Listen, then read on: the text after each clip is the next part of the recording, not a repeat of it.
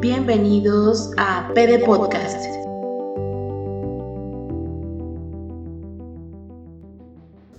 Bienvenidos otra vez, yo soy Chalo Chocorrol. Y yo soy Bexerú. Esto es PD Podcast 15. Sí. Todavía no tiene nombre. Todavía no tiene nombre. Seguimos grabando desde nuestras respectivas casas, ejerciendo la SUSID, la Susana Distancia. Correcto.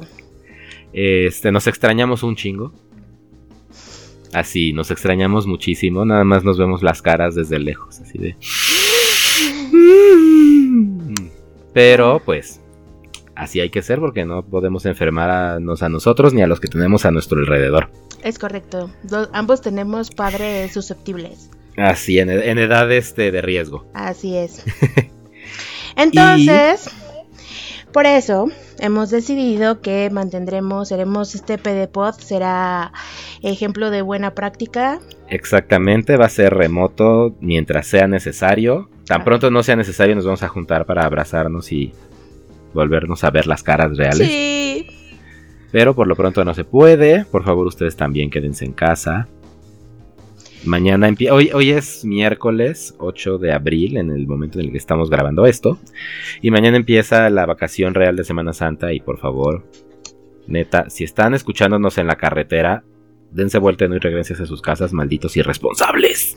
Pues sí, porque justo es así como viene, o sea, vamos a entrar, se supone, como la fase 3, Ujú. ¿no? Que es como Sí. ya todos los contagios casi contagiosos, todos los que viajaron, se desplazaron, regresaron y... Exactamente. y no está, pa- y Entonces, no está padre que tu chilango, que no sabes si estás infectado o no, porque seguimos insistiendo, el 75% de los casos son asintomáticos. correcto. y traes el virus y lo contagias, pero tú no lo sientes, y te vas a tu pueblito mágico, Sí, donde no tienen ni un hospital, y tienen una clínica que ya está desbordada por sus cosas naturales, para que todavía les lleves coronavirus y destruyas a ese pueblito.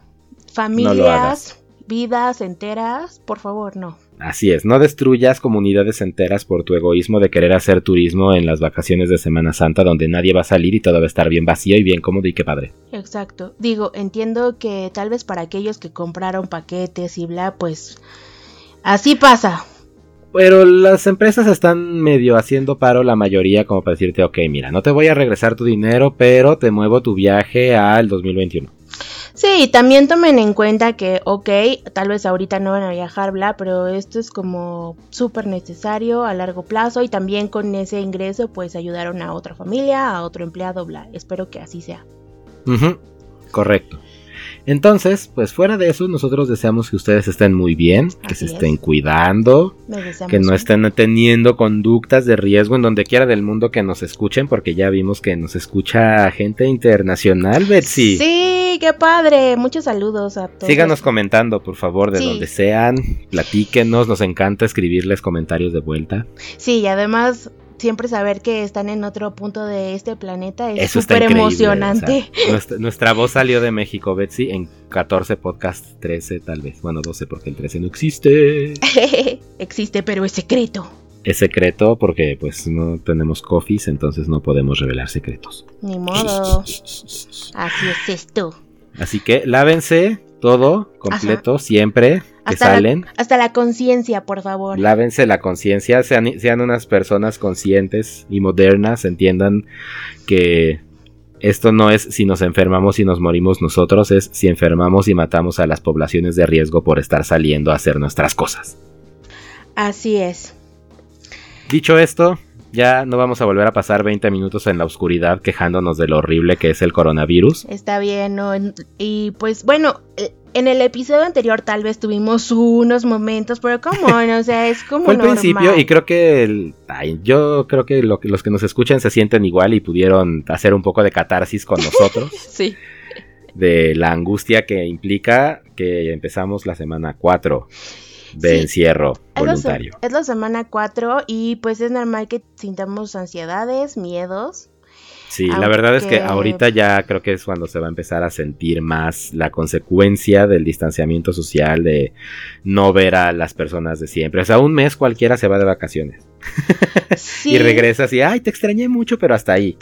Ahorita Pero esto sí van a entrar las cuestiones psicológicas más fuertes. Es que esto es aislamiento, o sea, no es lo mismo que estés ausente o bla, o, ¿sabes? Que te tomes vacaciones. un break, sí, a que estés aislado, aislado, así de no abrazos, no besos, no nada. Y sobre todo, no sé, estoy súper acostumbrada a estar abrazando, besando así a mis compañeros, a mi familia, a mis gatos. O sea, no, no puedo. Sí. O sea, el bueno, los gatos los es... puedes apapachar todavía. El apapacho es parte de mi vida, así, muy cañón. Está cabrón. Sí, somos gente que sí somos medio afectuosa. muy bueno, no medio, muy afectuosa. Sí, la verdad. con sí. todas las personas que queremos a nuestro alrededor. Entonces, Y pues extrañamos el contacto. Ya sé, pero bueno, afortunadamente tengo gatofinas. Así es, yo tengo ya doble gatofina. qué padre, felicidades. Oh, pero ¿qué pasa? De una semana para acá. Sí, ahora tengo a Horchato, ya encontramos a Horchato. ¡Eh! Es un Bienvenido amor. a la familia Horchato.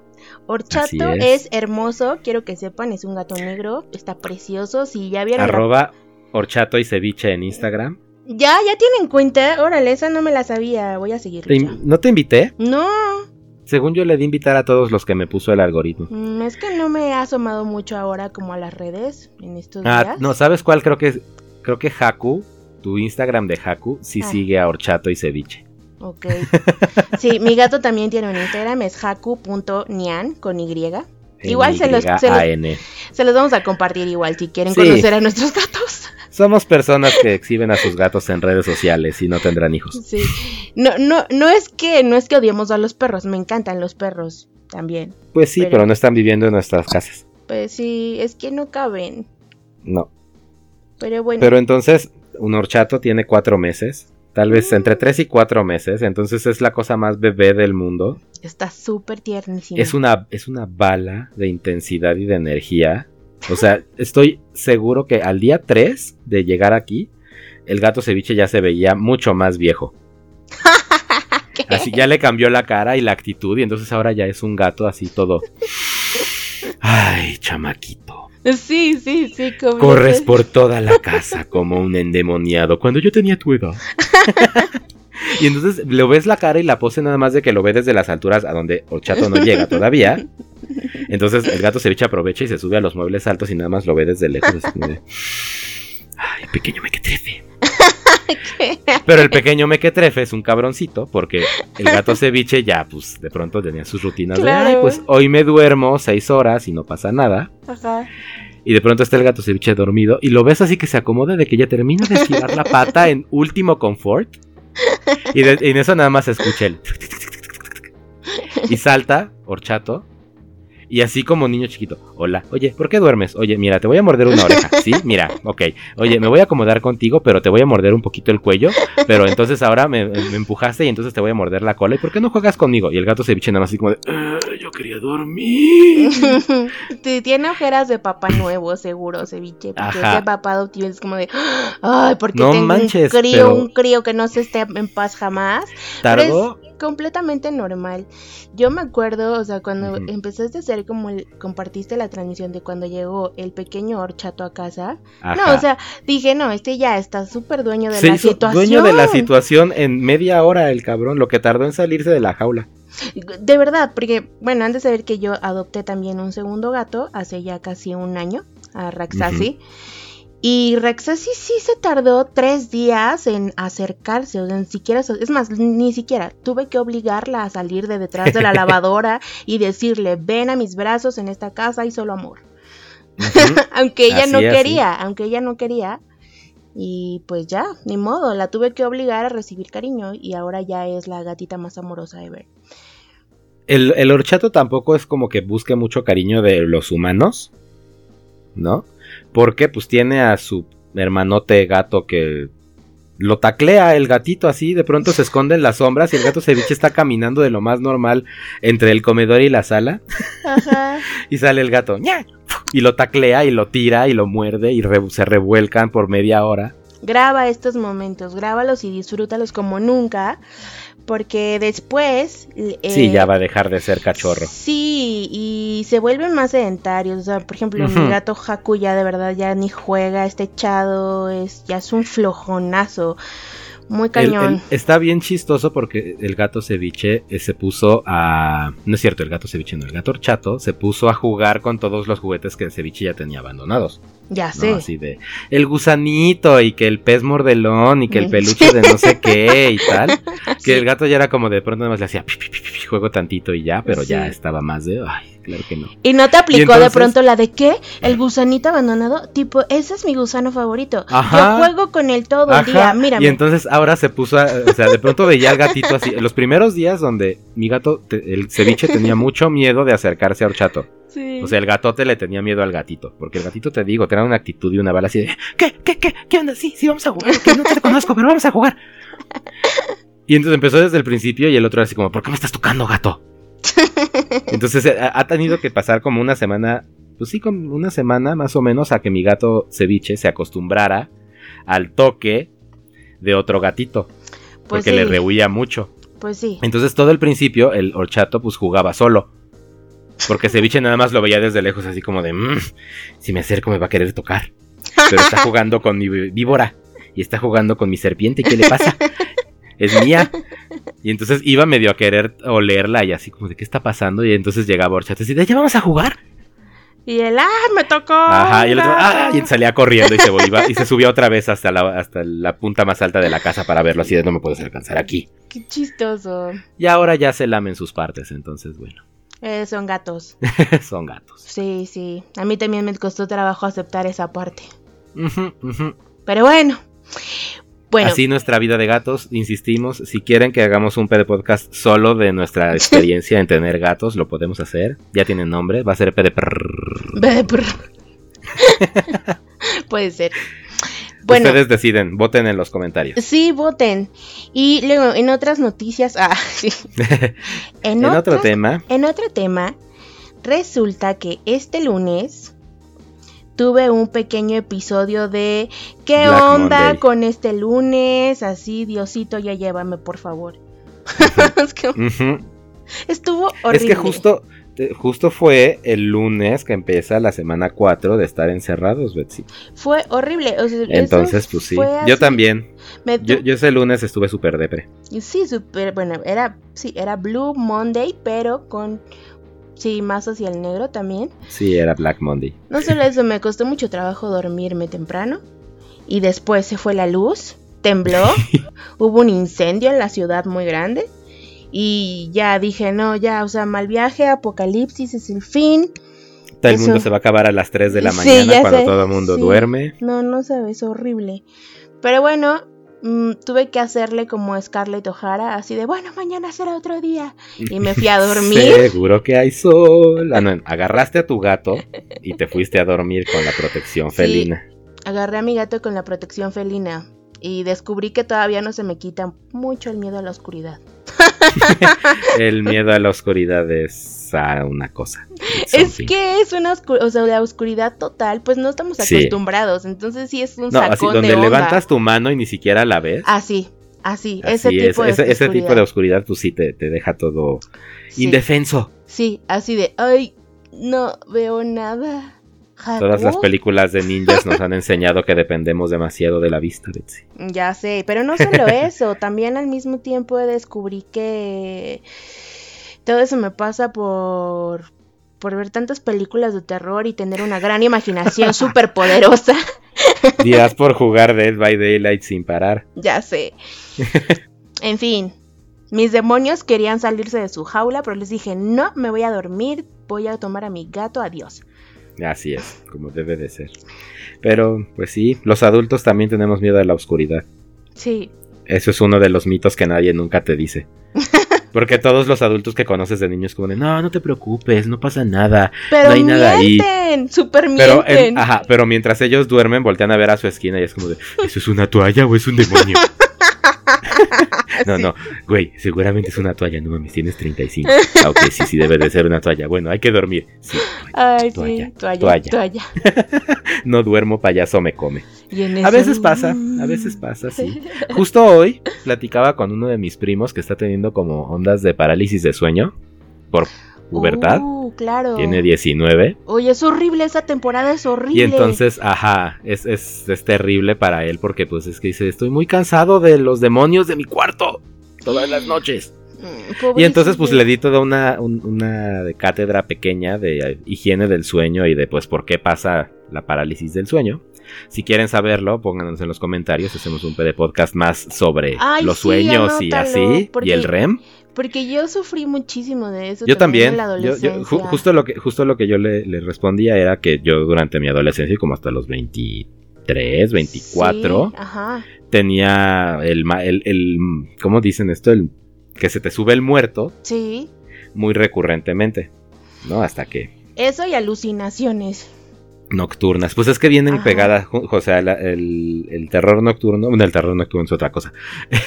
la parálisis del sueño normalmente viene con alucinaciones visuales. También. De, los niños chiquitos normalmente tienen terror nocturno, es una cosa muy horrible, Sí, pero que el cerebro se está desarrollando. es. Pero bueno.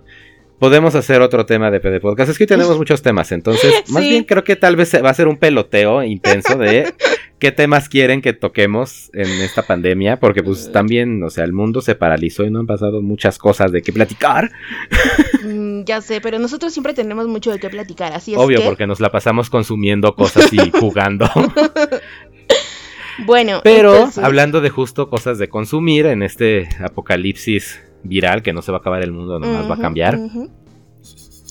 Este, ¿cuál es tu película favorita del fin del mundo, Betsy? Mm, Una- antes, de, antes de que me respondas, ¿te ¿Qué? gusta ver películas del fin del mundo ahora durante el fin del mundo? eh, sí, sí, de hecho sí.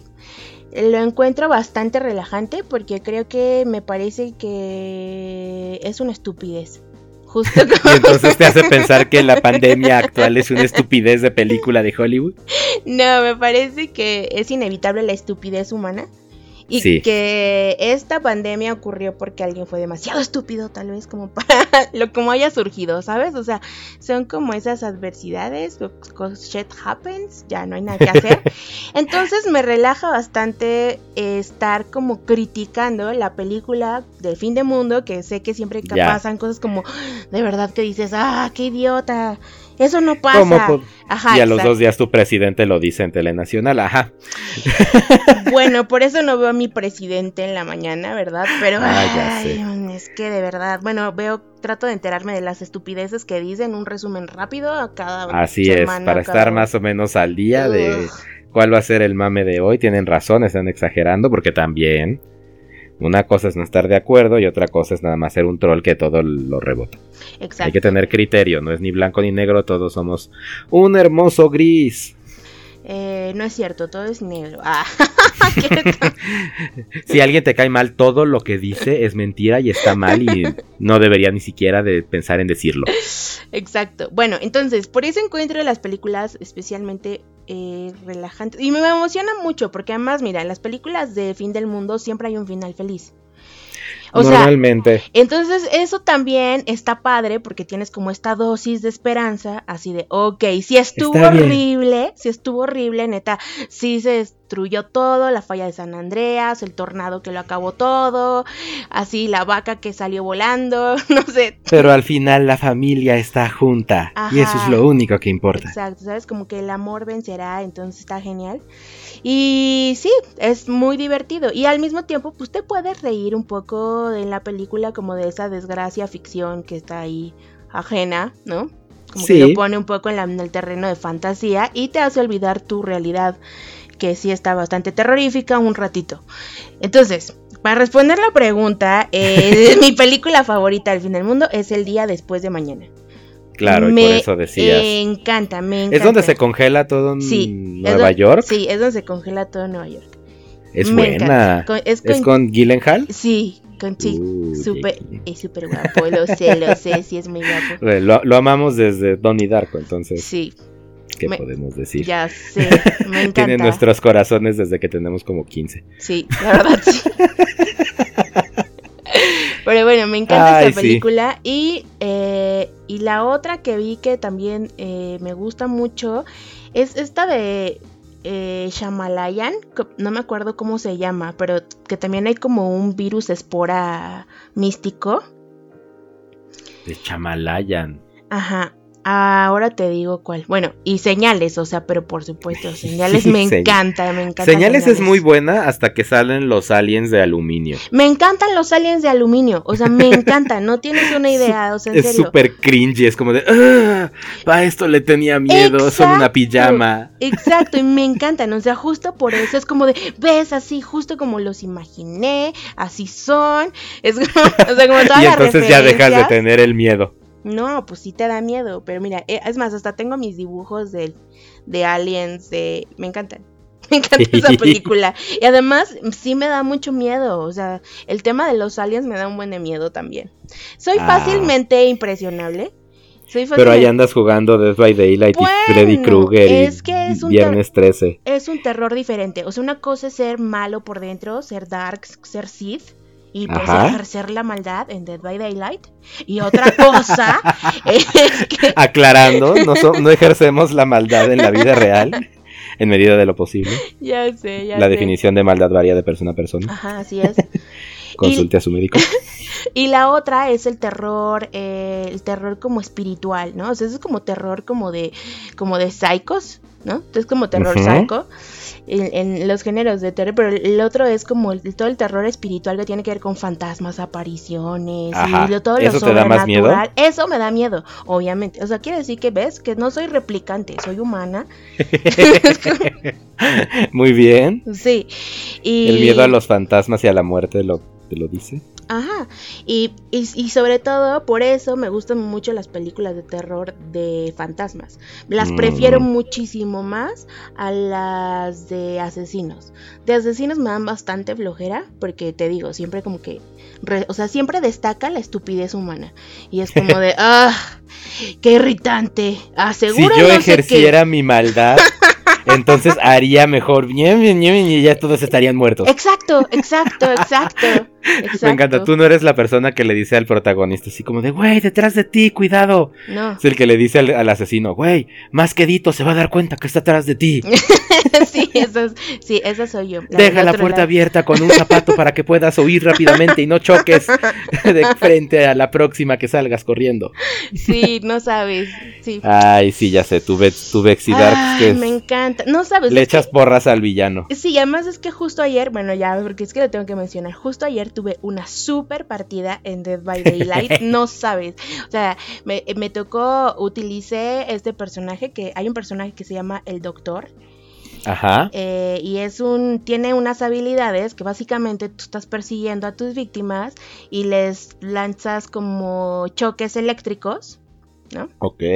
Lanzas a en, en una gran porción como del piso, los electrocutas. Y estos, y estos choques tienen como diferentes efectos, ¿no? O sea, les infliges como locura, o que se aturdan, o que fallen en todas las pruebas. En fin, ¿no? O sea, los vas debilitando. pero lo más divertido es que cada vez que les das toquecitos, gritan. Es bastante sádico, la verdad. No me digas. Grita, grita. Sí, y pues bueno, entonces. Además, los gritos de Dead by Daylight sí son súper desgarradores. O sea, Sí. sí. Sí, sí son muy desgarradores. Pero ayer la partida estuvo muy buena porque me tocó un equipo de víctimas que me dieron batalla. O sea, súper, jugaron súper bien, me trolearon, me hacían el wololo, no me das, wololo. jajaja". Entonces realmente me reí muchísimo porque me, me costó muchísimo trabajo eh, acabarlos y, y- y se me escaparon dos. O sea, estuvo súper padre. Y parte también como de esta dinámica del juego de Dead by Daylight es que tienes que ser un buen asesino. O sea, un buen asesino no nada más es como de, ah, ya te maté, tan tan. No, no, o sea, es como el juego de atrapar al otro y luego lo dejas ir, les das chance que hagan su estrategia en equipo y luego ya los vuelves a perseguir. O sea, No terminar el juego en cinco minutos porque eres un increíble asesino. exacto, exacto. Sino ser como gatito que juega con su presa y nada más la va arañando poco, a- poco a poco hasta que se muere. Exacto. Si eres bien sádica, gato, Betsy. Pues bueno, por eso tengo gatos, yo creo que me encantan. Así es. Pero bueno, Bueno, si quieren que hagamos un PD podcast sobre estrategias de Dead by Daylight, también se puede.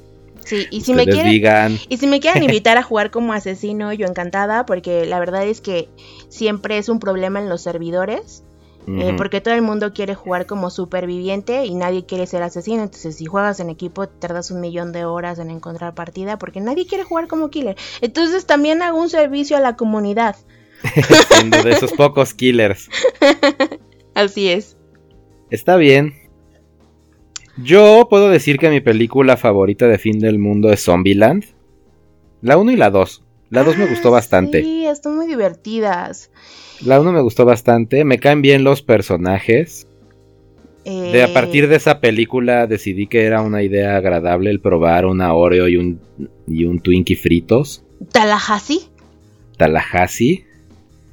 Y pues no sé, justo me, me gusta mucho, sie- siempre me gustó mucho de Zombieland que toda la parte visual, ¿sabes? Eh, que tenía sí. como, como, que usaba el ambiente para darte información y para escribir como en el pedacito de coche y, o sea, como, era, era- fue de las primeras películas en su momento que tenían como ese texto interactivo que reaccionaba al ambiente que veías en la película y entonces, no sé, atropellaban letras y como cosas así. Entonces eso me siempre me pareció como muy divertido y pues me la historia está muy interesante. No, no se la toma tan en serio como otras películas de zombies porque pues No, y vi la foto, o sea, la fotografía está padre, tiene unos efectos 3D super, o sea, el intro de Zombieland sí. me encanta, me encanta, o sea, es de como de los intros que más geniales que Está he visto, muy está bien hecho. muy bien hecho. Eh, y también me gustó, hace no- me gustó la parte 2, hace no mucho que, que la vi. Yo también la vi hace unos- un mes o algo así. Véanla, la verdad se las recomiendo, sí es una muy buena parte 2. Sí, tiene unos grandes momentos donde Sí. ya rompen la cuarta pared totalmente Sí. y te- se ríen en tu cara de que te rías en su cara. Sí, sí, véanla. No vamos a decir más porque en serio vale la pena ahora que no hay nada que hacer, véanla. Sí, Zombieland 1 y 2. Sí. eh, no sé dónde están disponibles, la verdad. Sí. Ahora, otra cosa que me En el encanta. Google Music películas. es. otra cosa que me encanta de, la- de las películas del fin del mundo son, por ejemplo, los, los, a los, las películas de fenómenos naturales. Bueno, ya sé, ¿no? Que el, el día después de mañana Ajá. es parte de. Pero las de tornados me encantan. o sea, en serio me encantan. Ay, Es que. ¿Cómo se llama esta de... ¿Sí es un tornado o qué es? Donde hay como un niñito en una limusina porque el papá es como chofer y los llevan con un loco en la montaña.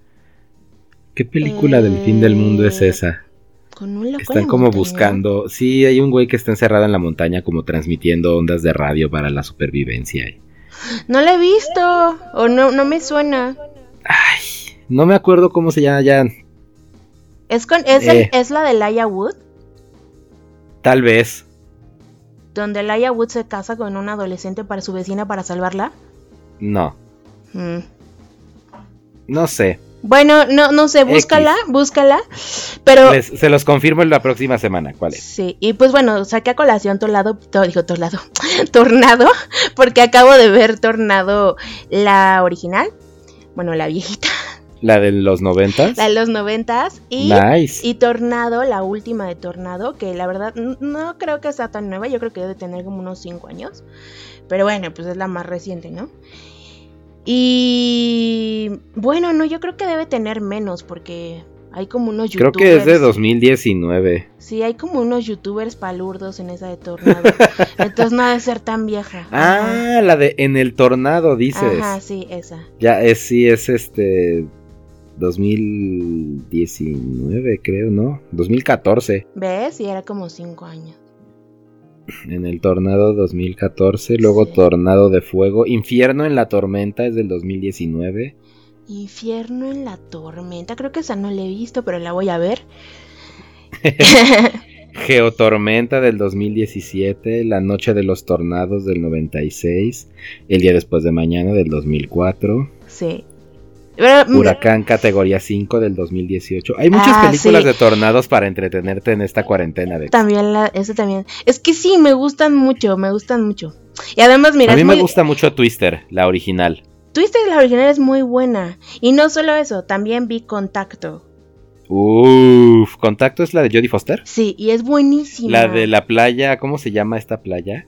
No me que acuerdo. tiene sus sueños, que ves que es, sueña con ir a, est- que la dibuja de niña. Sí, sí, sí. Es el final todo psicotrópico con el, ma- con el cielo morado. Sí, es como Andrómeda, pero en Ajá. playa. Eh, es una película increíble. eh, El libro dicen que está muy bueno, no lo he leído. Tal vez aproveche para leerlo en Sí. estos momentos. Papsis dice que, que el libro está increíble y que lo recomienda ampliamente, que el libro es Sí. infinitamente mejor que la película, obviamente, aunque la película también le gusta mucho y eso es raro porque generalmente si te gusta más el libro no te encanta tanto la película, pero es una La buena... película está muy bien lograda Sí, porque es bien creíble, o sea, sí, eh, justo como Interstellar y ese tipo de películas como de. Que son ciencia ficción, pero sí con ciencia. ciencia sea, ficción dura, ajá, que Ajá, ajá. exacto.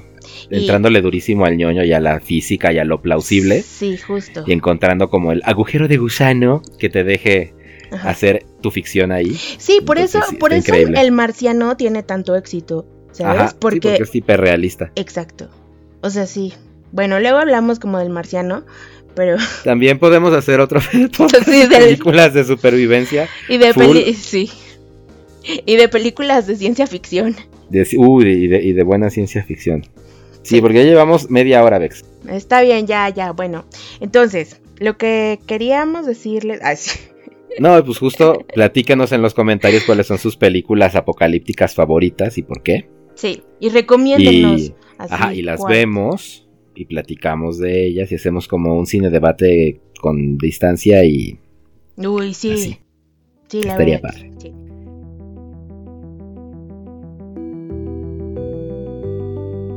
Y esto es de Podcast.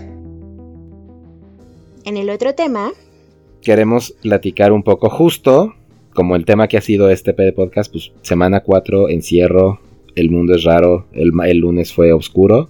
sí. Tenemos que queremos compartirles los tips para la ansiedad y para sobrevivir a hacer home office y a estar encerrado y a aguantar tu casa.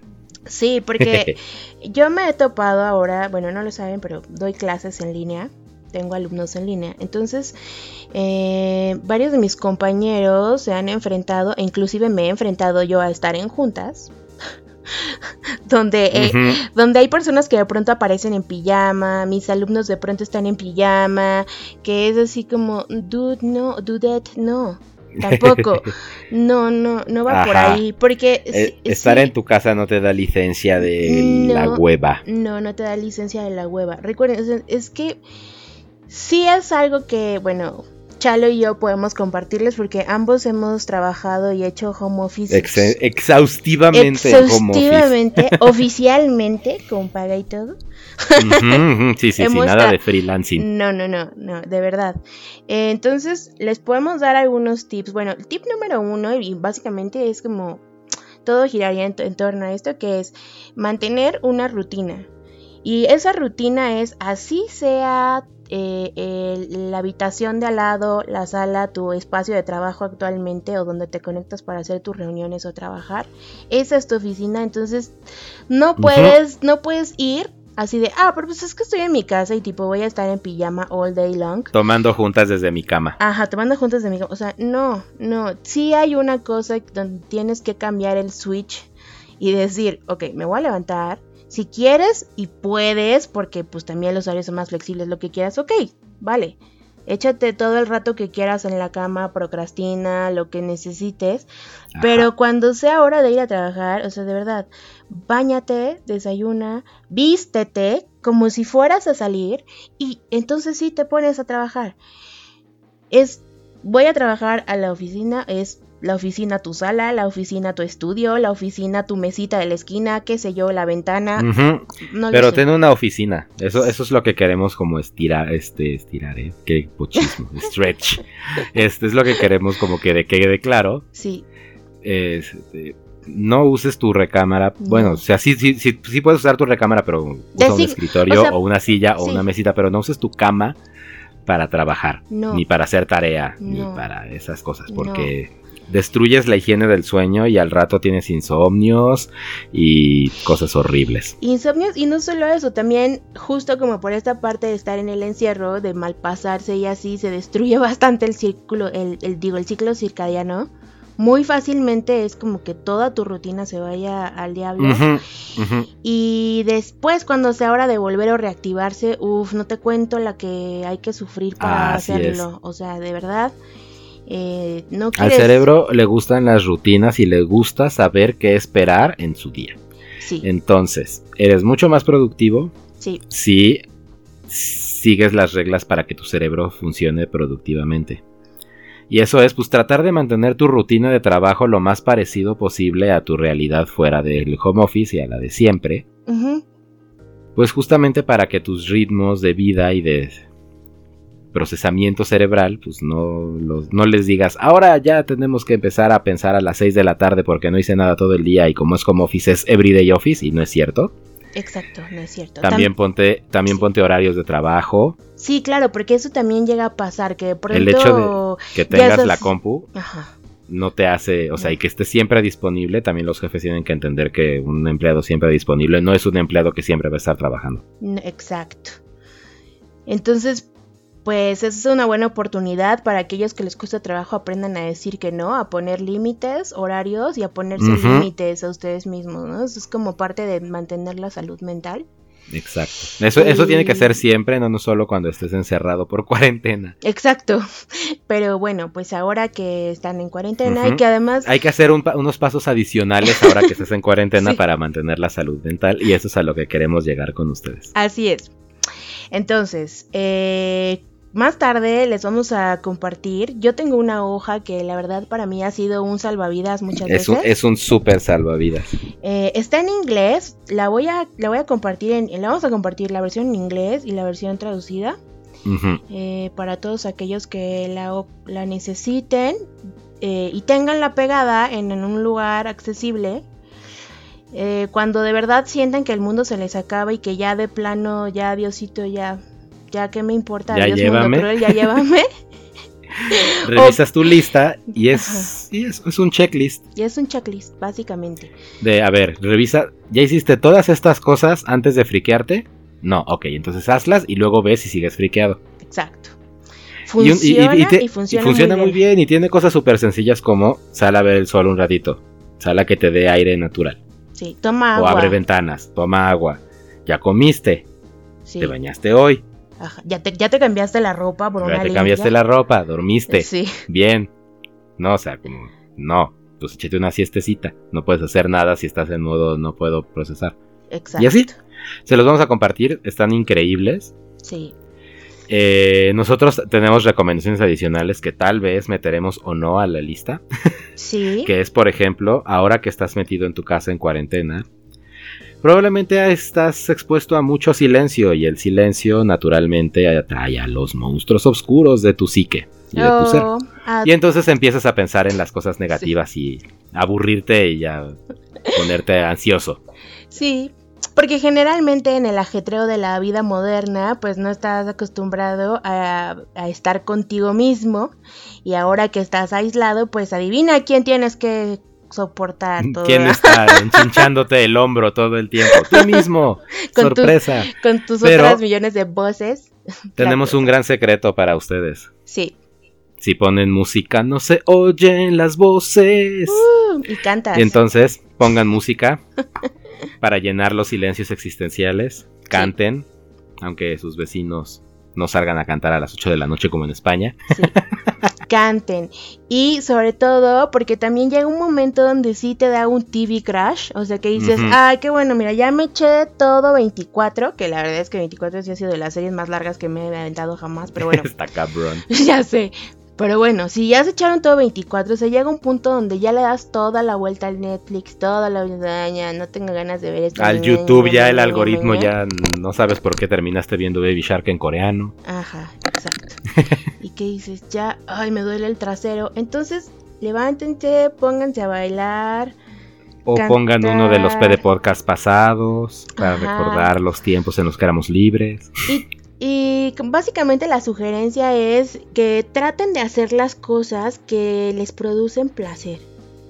Creo que hay que mucha gente, es que nosotros somos bien hippies y, y hemos tenido la experiencia de administrar nuestro tiempo en su mayoría de las de nuestra vida.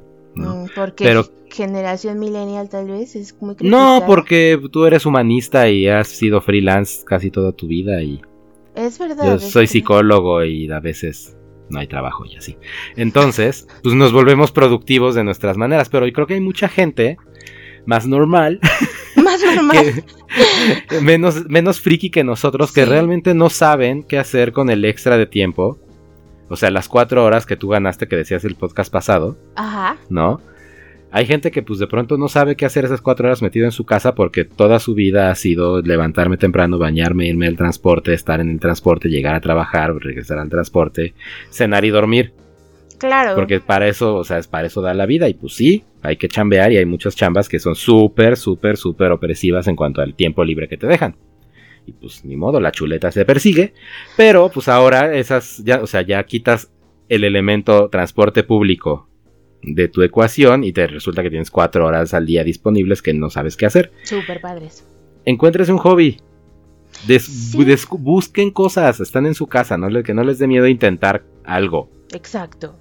hay cosas que puedes dibujar, puedes aprender algo de música en internet, o sea, YouTube tiene todos los tutoriales de todo lo que en algún momento y cómo se haría bla, pues lo pones y si tienes los materiales lo haces. Cocinar, así puede ser una, una gran eh, skill. Aprendí o sea- a hacer galletas, dude. Uff. No, pero ima- o sea, imagínate a alguien que no sabe cocinar y depende toda su vida del rap y del domicilio y de la fondita de la esquina. Qué Y- fuerte. sale de esta cuarentena sabiendo cocinarse unas cosas baratas y satisfactorias y ricas. Y ya te ahorras en ese aspecto. ¿Qué tal, eh? Que, digo, lo que nos lleva nada más a hacer la aclaración de no se trata de que esta cuarentena tampoco entres en el mame de si no hiciste algo productivo lo estás haciendo mal. No, entendemos para que nada. es una cuarentena y entendemos que son periodos de estrés. Sí. Pero es cierto que tenemos más tiempo libre que antes, la mayoría, que podríamos usar en mejorarnos a nosotros mismos, Así aprendiendo cosas nuevas, mejorando cosas que ya sabíamos, Y descansando. intentando cosas diferentes y descansando. es. Realmente descansando. Yo conozco muchas personas que no saben descansar, que no saben cómo Ujú. detenerse y decir, ah, bueno, voy a hacer, o sea, de verdad que es como de, no, es que, ¿por qué no estás haciendo algo de provecho? O sea, culturalmente también eso es como un... Ah, sí, también el hecho de de pronto parar y no tener nada que hacer se- ve súper negativo social. sí, se, se considera algo negativo y como que estás holgazaneando y ya, y no tendrías que sentir nada de nada y ya, mejor ponte a hacer algo de provecho y no te estés quejando de la vida, ¿sabes? Entonces, pues, ¿y por qué no? Dense chance, dense chance. Ahora también, seguramente muchos de ustedes comparten casa con, ¿no? A lo mejor están en el, en el encierro con la familia y también eso, eso puede ser súper agotador eh, traten como de trata como de encontrar un espacio no de los demás Para ti. sí y decir saben qué la neta es que me voy a ir un rato no me molesten en tanto tiempo o sea se vale se vale pedir un descansito Pero tampoco te vuelvas un ermitaño que se va a vivir a la esquina oscura de su casa y no quiere comer con nadie. ay claro que sí vuélvete un ermitaño ay no es cierto No, Betsy, hay que aprovechar esos momentos para, pues si acaso no que no llevarnos bien con la familia, porque Ah, no siempre sé. se puede, pues Sí. tratar de tener más empatía porque pues estás encerrado con esa bola de gente y ahora sí que si agarras y te pones de adolescente a decir, pues voy a estar enojado todo el día porque yo me siento enojado y no me puedes hacer cambiar de opinión, pues entonces te la vas a pasar mal tú y el resto de tu familia no te va a ver así como de, ay, bueno, ahí viene el, gron- el grumpy. el grumpy Tú decides tu actitud ante la vida la mayoría de las veces. sí Así que y pues si no ya saben elijan sentirse lo mejor posible, no Sí. bien. No estoy diciendo elijan así cambien y finjan sentirse bien, solo Mm. Always look at the bright side. Mm, Siempre hay un poquito de bright side. Sí, siempre hay un poquito y para los que de veras les cuesta mucho trabajo, les vamos a compartir las hojitas. Traten de Ah, hacer... sí, no. Eso, ver el bright side es leer la hojita Eh, sí, y entender un poco que somos nosotros mismos los responsables de nuestro propio mantenimiento, tanto físico como mental. Ay, sí, desafortunadamente. Sí, yo sé. Eso, eso es, eso es de las verdades más incómodas que le puedes decir a una persona. Es Ya como de, sé. pues sí, pero tú escogiste reaccionar así. Ay, claro que pero no, es que me encabroné culpa. muchísimo porque me dijo y me hizo y... Ajá, pero tú hiciste el- la reacción, tú fuiste Ay, reactivo. claro que no, Chalo. Eso todo eso es culpa de los demás. No sé, no sé qué. No le hagan caso. Ay. Está bien, Percy. Percy, echándole la culpa a todos los demás. ya no voy a entrar ahí. En fin. Así Bueno. es. El punto es que no se tiren al drama nada más porque están encerrados. Sí. Busquen activamente mejorarse a ustedes mismos, aunque sea. Entender un poquito quiénes son ustedes, porque entre mejores entiendan, mejores pueden explorar la sociedad. Ay, claro que no. Pamplinas, piérdanse en los videojuegos, es lo mejor. Y también pierdas en los videojuegos. No, sí, no, es Terminar videojuegos también es ser productivo. Ah, sí, exacto, porque no piensas en la realidad exterior. Te fugas. Evasivo y productivo. Así es. Puede ser las dos cosas a la vez. Exacto. Y puedes tener amigos en línea, lo cual es genial. Pero tengan cuidado con las espirales del terror, como Mm. el Gording sorpresa. Uy, sí, no, tema, boom, bomba. Eso Ajá. es, eso es lo peor que puede pasar. También por eso es importante vestirse, y, eh, porque las pijamas son súper engañosas. Entonces ya cuando Así menos es. cuentas se ven, dicen, no, ¿qué pasó? ¿De dónde salieron estos cuatro kilos? ¿Por qué ya no entro en mis jeans de hace un mes? Pues porque sorpresa, llevas sentado en tu sofá comiendo este snacks que pediste de Rappi. Sí. Entonces... Al menos una vez a la semana ponte tus jeans. Para que puedas identificar el, oh por Dios, ya no me está quedando. Y entonces pues hagas algo, ya sea vivir de ensalada un ratito o hacer ejercicio viendo videos de YouTube de lo que se te antoje. Sí, hay un millón de entrenadores. Hay en un YouTube, ¿eh? millón de entrenamientos en YouTube gratis, no Mm. necesitas Ajá. poner un peso, No. hazlo como puedas. Ni aparatos, ni no te esfuerces innecesariamente. Sí, no. Eh, de hecho, les voy a compartir otro que es como de una chica que hace como la técnica de camina como pato. Ok. Suena chistoso, pero no, pero es como para, para hacer como trotar o caminar, pero en, pues, en tu sitio, ¿no? Entonces está bueno porque pues si haces un ratito, puedes echártelo mientras ves un capítulo de algo o escuchas música, etcétera. Pones un P de podcast. Sí, te ríes, en fin. Ajá. Y pues de paso ayudas a las endorfinas a que no Sí. se decaigan demasiado. Y eso nos lleva al último pilar de las cosas para cuidarte que queríamos decir, que es cardio. Así como en Zombieland. Sí, exacto, como en Zombieland. Es la rutina es higiene, cuidar, No, más bien es una rutina, tener higiene, ajá, tener alimento, o sea, no se te olvide comer porque llevas tirado en tu cama todo el día y no, no gastaste calorías y por eso no tienes hambre. De todos modos tienes que comer. ajá. También tienes que tomar agua siempre. Al menos dos litros al día, dependiendo de tu edad y así, pero más o menos. Al menos un litro sí tómatelo. Sí, Son como cinco vasos de agua. sí. Agua. Agua, no refresco. no refresco, ni No cafeína. De verdad, No o sea, la café, cafeína. La cafeína es deliciosa en la mañana, ya sé, o sea, que hay mucha gente que es adicta, no importa, o sea, sigue tomando tu cafecito, pero también puede ser un super trigger para los episodios de ansiedad. Sí, exactamente. Tiene El hecho de tener muchísima energía de cafeína y no poder salir a extenderla a tu rutina normal, pues hace que esa energía se te revuelva adentro y entonces se vuelva ansiedad. Así es, así es que aguas con eso.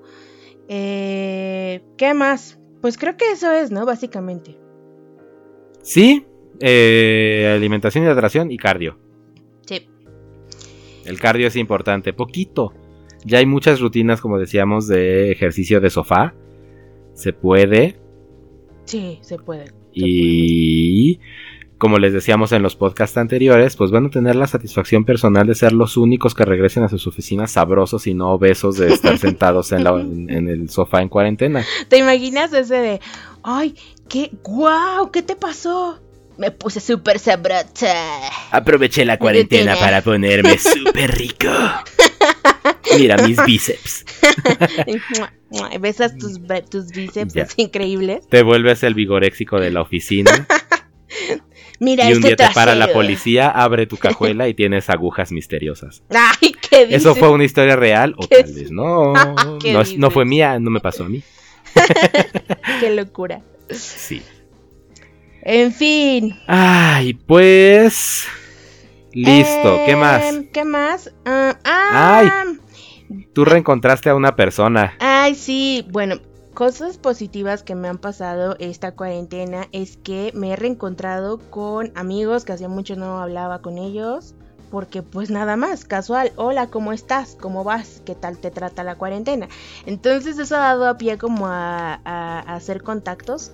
Pero específicamente en uno de esos mensajes me llegó uno de un amigo, mi amigo Leo, que, hola Leo, te mando un saludo.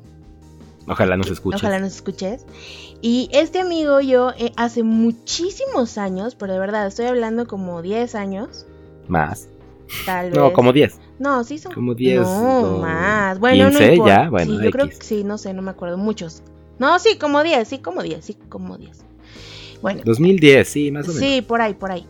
Como, como en ese año, eh, ya antes tenía otro podcast. O sea, tuve ese podcast con ese amigo. Y pues, pues fue una sorpresota, de verdad. Porque además hacía más de siete años como que no, no, no tenía noticias de él. Y justo me llegó un mensaje así de, hey, hola, ¿cómo estás? Y Entonces contarle de este nuevo proyecto de podcast fue así como de, wow, qué chido. Qué locura. Sí, qué locura. Sí, entonces eso fue algo increíble. Eso, eso quería compartirles, que fue así como de, ah, entonces me recordé que ya antes había intentado hacer un podcast. ¿Qué tal Sí, ahí? yo no me acordaba. ¿Tenemos registro de ese podcast? ¿Lo podemos recuperar? Eh, sí, le- o sea, justo le pregunté que si tenía esos archivos o que si todavía estaba la liga y me dijo que, la iba- que los iba a buscar y que parece que sí todavía existe esa cuenta. La voy a buscar y pues después se las comparto. Si me llegan, si la llegan a encontrar, me escuchan y bla, también tomen en cuenta que era otra edad, eran otros tiempos. Hemos madurado mucho en estos años. Sí. Pero no sé, o sea, sí va a estar muy chistoso volverme a escuchar. O sea, la, la neta no, no tengo idea. Sí, sí estaría bien chistoso. Porque además son, hay como, como dicen por ahí, como tres cosas inevitables en esta vida, que es la muerte, pagar impuestos y la pérdida de datos. Y esos datos de ese podcast yo los perdí. Entonces, Que ahora regresen puede ser interesante. sí, exacto. Muy bien. Pues yo voy a platicar que no me he encontrado a nadie por culpa del podcast todavía. Pero es otro tema que no tiene nada que ver. Ok, a ver qué. Descubrí unos videos en YouTube de una señora que se encarga, bueno, entre otras cosas, como de hacer myth busting de muchos de estos videos de internet, de YouTube y de Facebook, como de ideas prácticas en 5 minutos y los, este, Ah, ¿cómo se llaman esto? Y, lo- y los life hacks y el, si pones una pluma en vinagre por 5 segundos haces tinta invisible y tonterías híjole, así. híjole, es que además ya hay como una ola que de verdad, o sea, en serio hay una exageración, ya hay unos que sí son estupidísimos que dices, por Dios, eso no, eso no, no es posible. o Ajá. sea, ya, ya es el colmo del colmo. Pero toma que esta cuenta que se llama 5 Minutes Crafts, lo que tiene es que es parte de una gran este, corporación rusa, donde ya tienen como 270 canales de 5 Minutes Crafts y, varia- ¿Qué? y variaciones. Y entonces es el 5 Minutes Kids y el 5 Minutes Moms y el 5 Minutes Food y el 5 Minutes Office y así.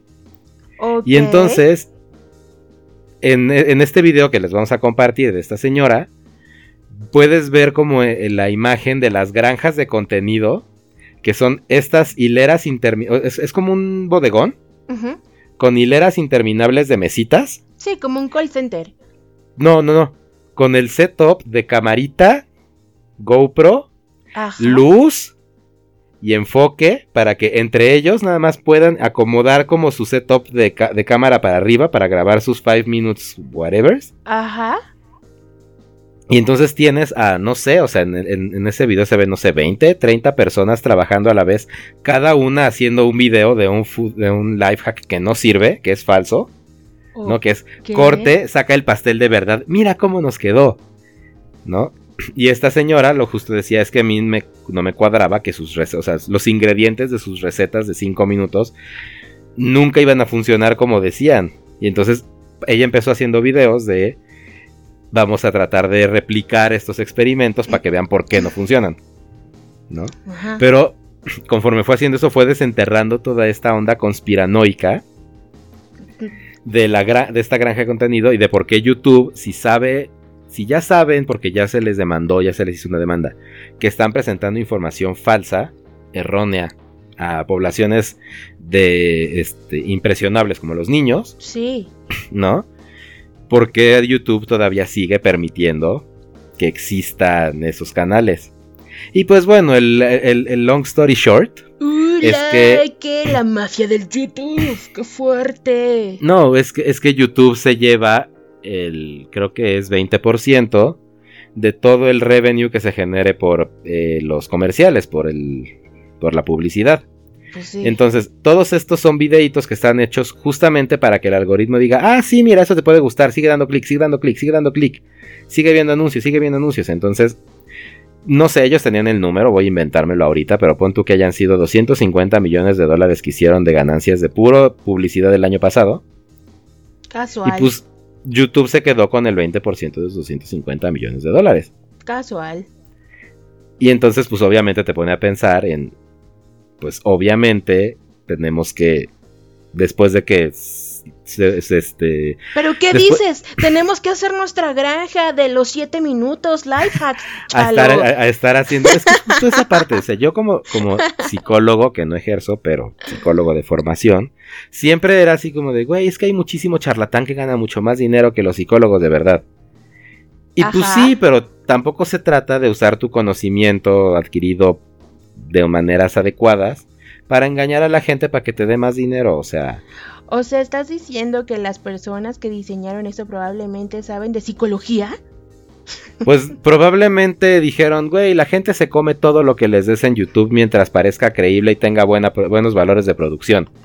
Vamos a empezar, y, y yo creo que empezaron a tratando de hacerlo bien, pero pues justamente hay este voracidad de contenido, nosotros los consumidores que no estamos conformes con que haya contenido finito, siempre queremos un clic más que dar y algo nuevo que ver. Y pues estos canales no les queda de, no sea, bueno, vamos, no es que no les quedara de otra, estos canales decidieron aprovecharse de esa necesidad humana de seguir dando clic y seguir consumiendo Pues, videitos, Realmente es un tema muy aunque no sean, o sea, aunque sabes que no son reales, pero viste todo el video y dices, "Meh, algún día lo voy a hacer y le das next al que sigue. Ya sé, pero es que sí, o sea, sí hay estudios serios respecto a ese fenómeno. O sea, Sí, claro. Como a cómo es, como el, cómo trabaja el sistema de recompensas por, por los clics. O sea, Sí, sí. y por los likes y por un montón de cosas. O sea, por eso hay como, por eso es tan exitoso todo el social media y no sé. No, son- y, y- y es un social media que ahorita está cambiando porque cada vez más gente se da cuenta de que justamente este algoritmo es como esta serpiente uroboros que se come su propia cola Sí. y nada más está el auto, o sea, y hay muchos Mira, negocios en YouTube que están autoalimentándose con prácticas poco éticas en las que YouTube no hace nada porque pues les da mucho dinero. Aunque también hay otras cosas muy creativas, porque por ejemplo yo me recuerdo cuando fui al primer campus party, Ujú. eh, estaba el stand de social media completamente vacío. O sea, todo lo demás estaba atascadísimo y yo era una como de las 10 personas que había en, el- En social media. en social media, lo cual eh, fue muy gracioso en su momento. Y me acuerdo que vi varias conferencias sobre estos fenómenos que en su momento eran así como, wow, ¿qué? ¿Qué dice? O sea, estoy hablando de que esta fue, no sé, 2000, do- como en 2007. Sí, Como en 2007 fui a, a este, a este campus party. Y en ese momento fue cuando dije, ah, quiero estudiar algo que tenga que ver con social media. Claro que después ya no pude porque la vida, en fin. Y porque no había muchas opciones tampoco para hacer Ah. estudios en social media en 2007. Ajá, exacto, no había, no había, pero, pero ya desde entonces pude tener Sí. como ese acercamiento. ¿Y sabes con qué? Con estos videos, ¿cómo se llaman? OK Go, sí se llaman así, eh, no me acuerdo, sí se llaman. Ok, Go es una caricatura. No, no, no, no, no. Son, eh, son estos videos de estos chicos que hacen como... eh, que, que hacen como videos musicales. Donde se coordinan y hacen de colores. Los que grabaron en un avión en gravedad cero. ¿Ya sabes cuáles? Ah, sí es Ok, Go. Sí se llaman así, ¿no? Ok, Sí. go. Bueno, Creo que sí. uno de los casos de estudio sobre este fenómeno en esas, en esas épocas tempranas era ese, era como había, era, era creo que creo que analizaron los primeros, el primer video de OK Go, Mm, eh, porque tuvo un éxito brutal y cómo fue que tuvo una influencia, cómo ese video tuvo una influencia en marketing, porque ya después los siguientes patrocinios pues fueron, por ejemplo, eh, aseguradoras, o sea, bueno, consiguieron así un montón de patrocinios ya súper chonchos y entonces fue como un despunte de YouTube súper fuerte para los creadores de contenido en YouTube. sí. Y así empieza la espiral. Así, como- Así es, hay muchas cosas que están pasando con, con redes sociales y con toda esta economía del like Sí, y de la interacción, que también podemos platicar en otro PD podcast. Sí, sí. Ay, es y que la... ahí los estamos dejando con todas las ganas de todos los temas incompletos.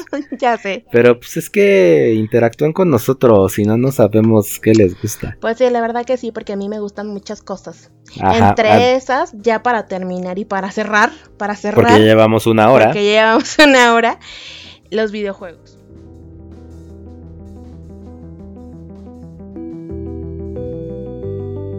Estás escuchando PD Podcast.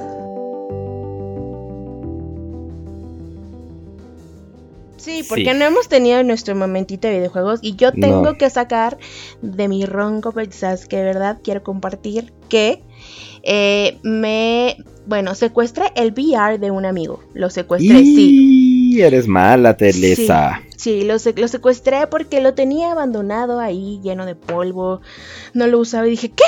¿Qué, qué dices? No, no, no. ¿Qué dices? ¿Qué dices? Esa, eh, no, o sea, es un desperdicio y, eh, yo estoy, tipo, estoy en cuarentena, bye.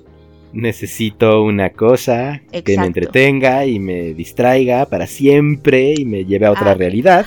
Virtual. Y es Qué fantástica. bonito. Es Yo quiero- fantástica. Solo he usado el, el, el- VR una vez. No, no sabes. En la vida. Es que yo ya lo Necesito amo. más VR en mi vida. Sí. Entonces, les voy a platicar de dos juegos que he probado en, en VR. Eh, uno de ellos es el de Spider-Man. Es donde estás en una azotea y tienes que voltear para todos lados y echar este, tu telaraña para romper obstáculos y así. Sí, ese es el demo. Ah, Eh, ok. ajá, yo, so- eso, so- solo eso vi Ese es el de demo. Pero está el juego. Y es un juego cortito. Oh. Hay otro juego.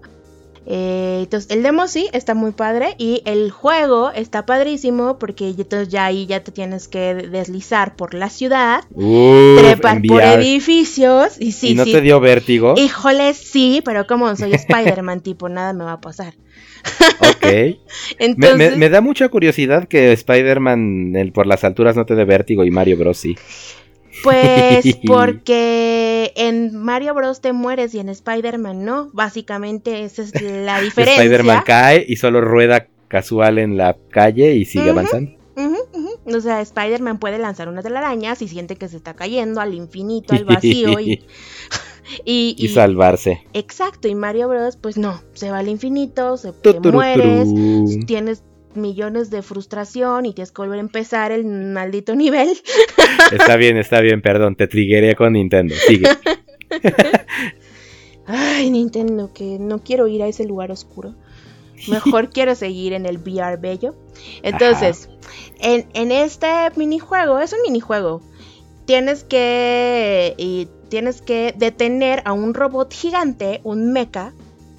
Súper gigante, por las calles de Nueva York. Entonces está padrísimo. Porque Ay, pues qué boni. le tienes que ir disparando telarañas, pero pues obviamente lo tienes que ir alcanzando, te rebasa a veces el robot y al final lo tienes como que atrapar con tus telarañas y así. Exacto. Entonces, realmente está difícil, sí está difícil, porque tienes que coordinar un montón de cosas y pues obviamente el vértigo, no estás acostumbrado a ser Spider-Man, ¿verdad? Así es. no, estás acostumbrado a ser Uno no es Spider-Man de a diario. No, no, entonces pues sí me costó trabajo, pero está muy divertido. Y el otro que, que descargué, que este descargué un demo, es un juego que se llama Rush of Blood que ya dije que me encantan los, videojuegos de terror. Y este es de terror. En la portada hay como un payaso y entonces tú vas en una montaña rusa. Es una montaña rusa del terror. Ok. Y es un shooter. Entonces vas en... Este, pero mm. esta... No, no, ¿qué, qué cosa. O sea, sí me sacó varios gritos, quiero decirlo. O sea, si no lo han jugado y tienen la oportunidad a alguien de que, no sé, de usarlo en VR, háganlo está padrísimo. Sí. Eh, no he comprado el juego, pero tal vez sí lo compré. Es un shooter, sí está muy divertido. La primera vez sufres horrible, pero ya después que le agarras la onda, qué cosa. El audio, o sea, lo más increíble como de este, de esta tecnología como el VR es que sí es una cosa súper inmersiva. O sea, no es una cosa 3D así como del cine, como ya sabes, me pongo mis gafas y veo las cosas 3D. No, o sea, realmente sí es realidad virtual tiene estos giroscopios, así, o sea, realmente el sonido, todo está súper bien diseñado para que efectivamente sientas vértigo con Spider-Man, sientas muchísimo miedo, sientas vértigo en la montaña rusa, o sea, sí sientes así de... ¡ah! Sí, sí, sí, estuvo muy genial. Y, eh, y hay otro, hay, bueno, ya no he jugado más, porque sí, ah, puede puede producirte mareo después de mucho jugar. Sí, sí, sí. Entonces, pues lo he estado campechaneando. Y lo otro que quiero decir que jugué y que y que realmente tengo muchísimas ganas de tener instalado en mis manos, ¿verdad? Pero en estos momentos no puedo, por favor, si hay un, un alma piadosa que quiera ofrecerse voluntario de regalarme, no sé, un porcentaje, un donativo, un algo, me adelante un Santa Claus, eh, un regalo de cumpleaños, es quiero el Resident 3 de PlayStation 4. O sea, de verdad no saben. Ya jugué el demo, ya me lo eché seis veces. Eh, pase lo que pase, no pasa nada más que el demo. Porque necesito comprar el juego. Pues sí. Y está padrísimo. Es un título que además fue el primer videojuego que, jugué de terror. Entonces tiene un espacio súper especial en mi corazón. Este, la historia me encanta, está súper divertido, está padrísimo el juego. De verdad, ya sí lo deseo. Mil. Mil. Yo sé que sí. Yo te, te lo platicaba hace antesito de que empezáramos, pero. Ay, a mí sí me duele un poco el codo comprar un juego de full price que solo va a durar 6 horas. ¿Qué dices? ¿Qué dices? pero 6 horas muy buenas. O sea, yo sé, yo sé. Diversión extrema. O sea, ¿qué, qué, qué, qué cosa? O sea, es que, es que, es que mira, toda la evolución, o sea, tiene como estas cosas clásicas del primer Resident, o sea, el Resident 3 original del modo de juego que me encantan, pero además tiene como este nuevo feeling y este nuevo como desplazamiento y ritmo del juego que lo hace muchísimo mejor. Y a lo mejor por eso también eh, se hizo un poco más rápido, seis horas, y pues desde, o sea, sí, entiendo esta parte de, ay, seis horas, que, pero, o sea, son seis, son seis horas de oro molido, o sea, de, no, se desperdicia un segundo en sí, eso dicen, que está, que está muy, o sea, yo no lo he jugado, porque pues también pobreza, pero lo que he estado así encontrando en los eh, comentarios del internet, en general, es que dicen que podría haber funcionado muy bien como un DLC del Resident 2, del remake de Resident 2. Mm. ¿Sabes? O sea que no justificaba que sacaran un disco completo para ese mm. juego. No, pero ¿de qué hablan? O sea, claro que lo justificaba. O sea, nada, nada de lo que digan, nada. O sea, a ver, dejemos algo en claro, ¿ok? O sea, en los Residents está cada quien su saga, ¿no? Está el 1, está el 2, está eh, Code Veronica, están, o sea, Resident 3 es Resident 3, o sea, ¿por qué ¿Como por qué? ¿Como por qué querrías ahí empalmarlo a fuerza en un Resident 2? O sea, estamos compartiendo un universo, pero no somos lo mismo, ¿ok? No somos lo mismo, no se confundan. No sé cómo. bien. O sea, está el Revelations, que pues ya ayer de pura consolación pues tuve que estar jugando Revelations, que ya está bien viejito y que ya nadie quiere jugar y ya nada más veo a todos mis amigos online así de, ay, hey, ya bajaste, ya te tienes el Resident 3, no es que ya. Y yo, no, soy pobre. Así, pero no, es que como, así como que no, que estoy en cuarentena y soy pobre, maldita sea. En fin, entonces si hay por Pues ahí ojalá lo puedas jugar pronto. Un alma piadosa, gracias. Un padrino de Resident. Un padrino de Resident sería increíble. Bueno, y se los recomiendo ampliamente. Está bien. Yo pues lo que he mantenido en mi tiempo es obviamente en la Animal Crossing, que es la espiral en- de diario. Al menos tal vez cuatro horas, Claro, tal vez cinco. es que Pero ahora vino un nuevo contendiente. Bueno, es que Animal Crossing ya dijimos, es hermoso. Es bellísimo. Cada día te da nuevas sorpresas y entonces te mantiene llegando. Y así. Yo tuve pero- que empezar a seguir a una chica en Twitch que juega Animal Crossing, la verdad es que es súper. Para el FOMO, y sí, para el FOMA, Fear of Missing. for fear, fear of Missing, Missing Animal, Animal Crossing. Crossing. Es el FOMAC. Exacto. Exacto. Sí. Pues yo también espero que ya en algún momento podamos volvernos a ver en persona para que te enseñe mi pueblo. Ayer lo arreglé, quedó bien bonito, ya le puedo poner caminos de piedrita y así, oh, qué bueno. pisos de madera y entonces ya todas mis áreas de la isla ya están determinadas por caminito y por, ya sabes, así, todo cookie. Sí. Y Pero- Ajá. el llegaron unos grandes challengers porque tengo unos amigos to- que todos tenemos Xbox y todos tenemos Game Pass, entonces de pronto salió el tema así como de hace un par de semanas de por qué no estamos jugando juntos si todos tenemos los mismos juegos. Ya sé. Y fue pues sí, tienes razón. Y entonces volví a empezar Monster Hunter World porque ya el hace dos años Uy. cuando estaba, cuando estaba triste y perdido en, este, en la playa yo solo, que me fui a vivir a la playa, mi único consuelo para conectarme con mis amigos era jugar Monster Hunter en el Play. Y avanzamos bastante, pero pues eventualmente se perdió ahí el hype, ya dejamos de jugar y lo abandonamos un poquito. Y esos mismos amigos fue pues ahora lo tenemos gratis en la Xbox. Y entonces empezamos a jugar otra vez Monster Hunter en la Xbox. Es otra espiral increíble porque está bien divertido que también ya me, me separa de Animal Crossing y entonces ya tengo menos tiempo para la isla.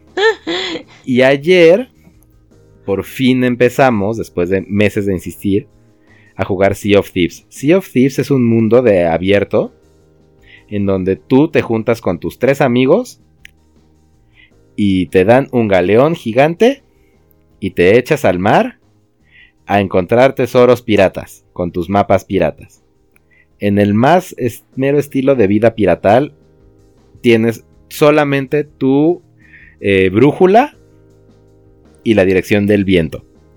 Ok. Y entonces entre los cuatro es como de, a ver, ya llegamos a la isla que dice, ya la encontramos en el mapota. Ok, porque no tienen nombre las islas hasta que las encuentras. Ok. Entonces como, de, esta isla parece un pico de pato con un ojo hinchado. A ver, y entonces ahí buscas entre todo tu mapa de islas, ¿cuál es? Es, es esta, a ver, sí, sí se ve, ok. ¿Cómo estamos? Es al noreste, todo derecho, y luego cuando pegues en la isla Punchi te vas todo hacia el este, todo hacia el este. Ok. Ya O llegamos. No, no, o sea, o sea, porque- o sea, sí tienes que aprender a navegar. ¡Claro! No. Está, está increíble porque, como, o sea, tienes que administrar el barco pirata entre los ¿Qué cuatro. dices? Entonces es, ok, ¿quién ve el mapa? Yo veo el mapa, porque el mapa te va diciendo cómo está tu barquito y qué tan cerca está de las islas, ¿no? y hacia ajá. qué dirección va. Alguien tiene que estar viendo enfrente la dirección que va el barco, porque de pronto hay piedras que no están marcadas en el mapa. Ok. Y entonces, ah, no, no, vete a la izquierda, a la izquierda, porque la piedra, la piedra. Y entonces el que está en el timón, pues es un timón de barco que tienes que, o sea, tienes que darle como cinco vueltas para que lle- llegues al tope. Y entonces es, no, espera, espera, izquierda, izquierda, no, no, no. Pon el, fren pon, pon el ancla. Y entonces poner el ancla es un freno de mano. Y entonces pones el ancla y se sacude todo tu barco así. Se rompe un poquito de abajo y entonces alguien llega. Yo voy con tablas a sellar porque se mete el agua. Y entonces se mete el agua y ahí vas con tu cubetita a sacar el agua por, eh, por afuera. Y subes y bajas las velas y les cambias la dirección y todo. Entonces mucho de la diversión de ese juego es justamente nadar en el mar. Porque de pronto vas tú muy feliz en el mar cantando con tus amigos, porque tienes emojis y, e instrumentos para cantar canciones piratas.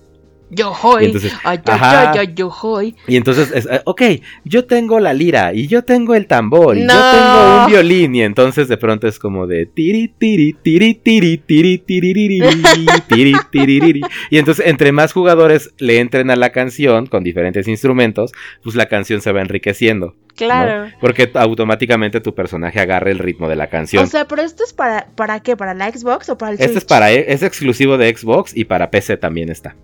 Lo voy a buscar, pero, en- pero empecé en qué plataforma.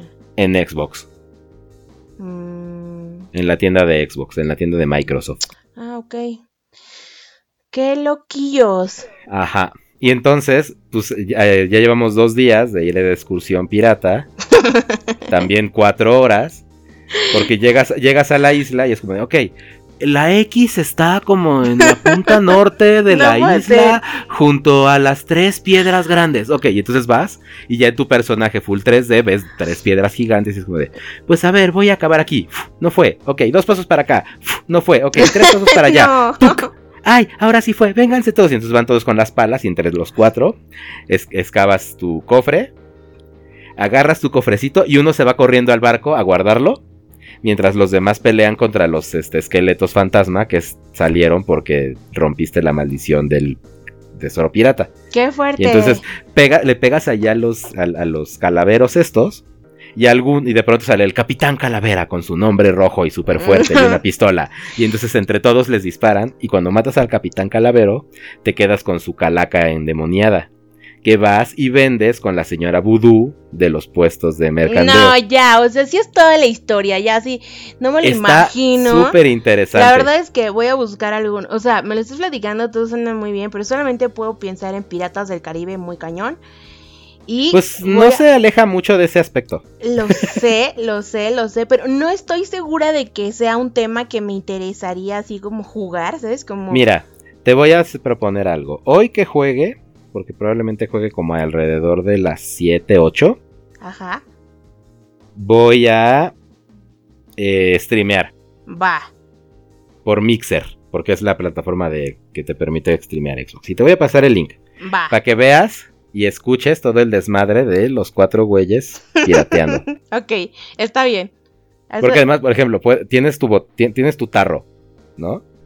Y entonces vas y lo rellenas de grog y te echas el grog y te pones pedísimo. Y entonces todo se empieza a mover en la pantalla. Y tu personaje empieza a tambalearse por todos lados. Así, tuc, tuc, y de pronto sigues bebiendo y vomitas. Guácala, pero ok. Entiendo, entiendo como súper el hype. Porque además, Ajá. es como toda una aventura en estas temporadas de encierro. O sea, sí, la verdad es que justo tener, tener esas aventuras como con tus amigos está súper interesante. Qué padre.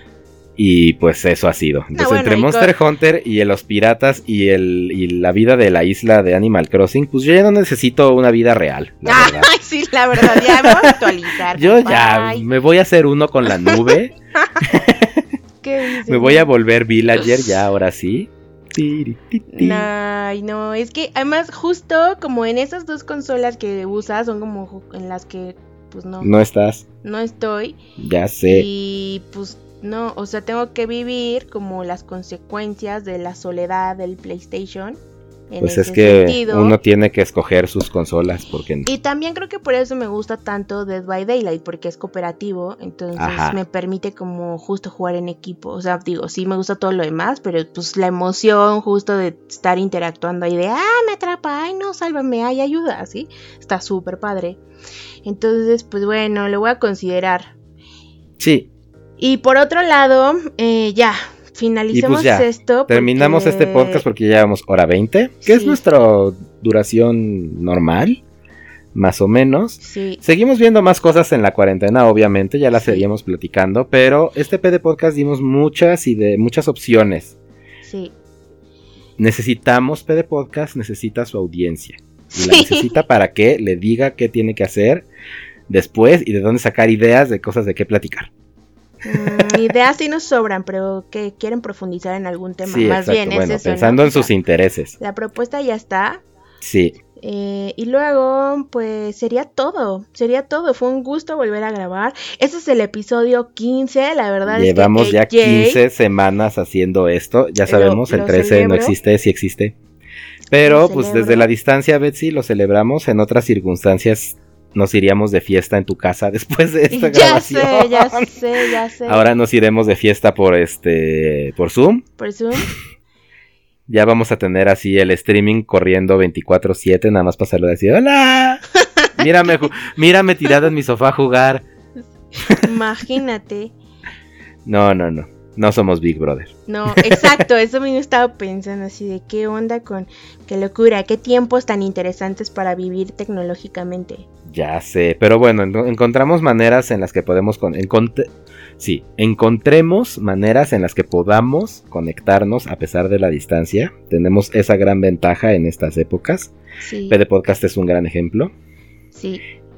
Y pues, platíquenos cómo les está yendo. Nosotros, pues, con lo poco o mucho que sepamos, les podremos echar ahí una manita, platicar un poquito, Contar un chiste, recomendar contarles un un cuente, chiste, así es.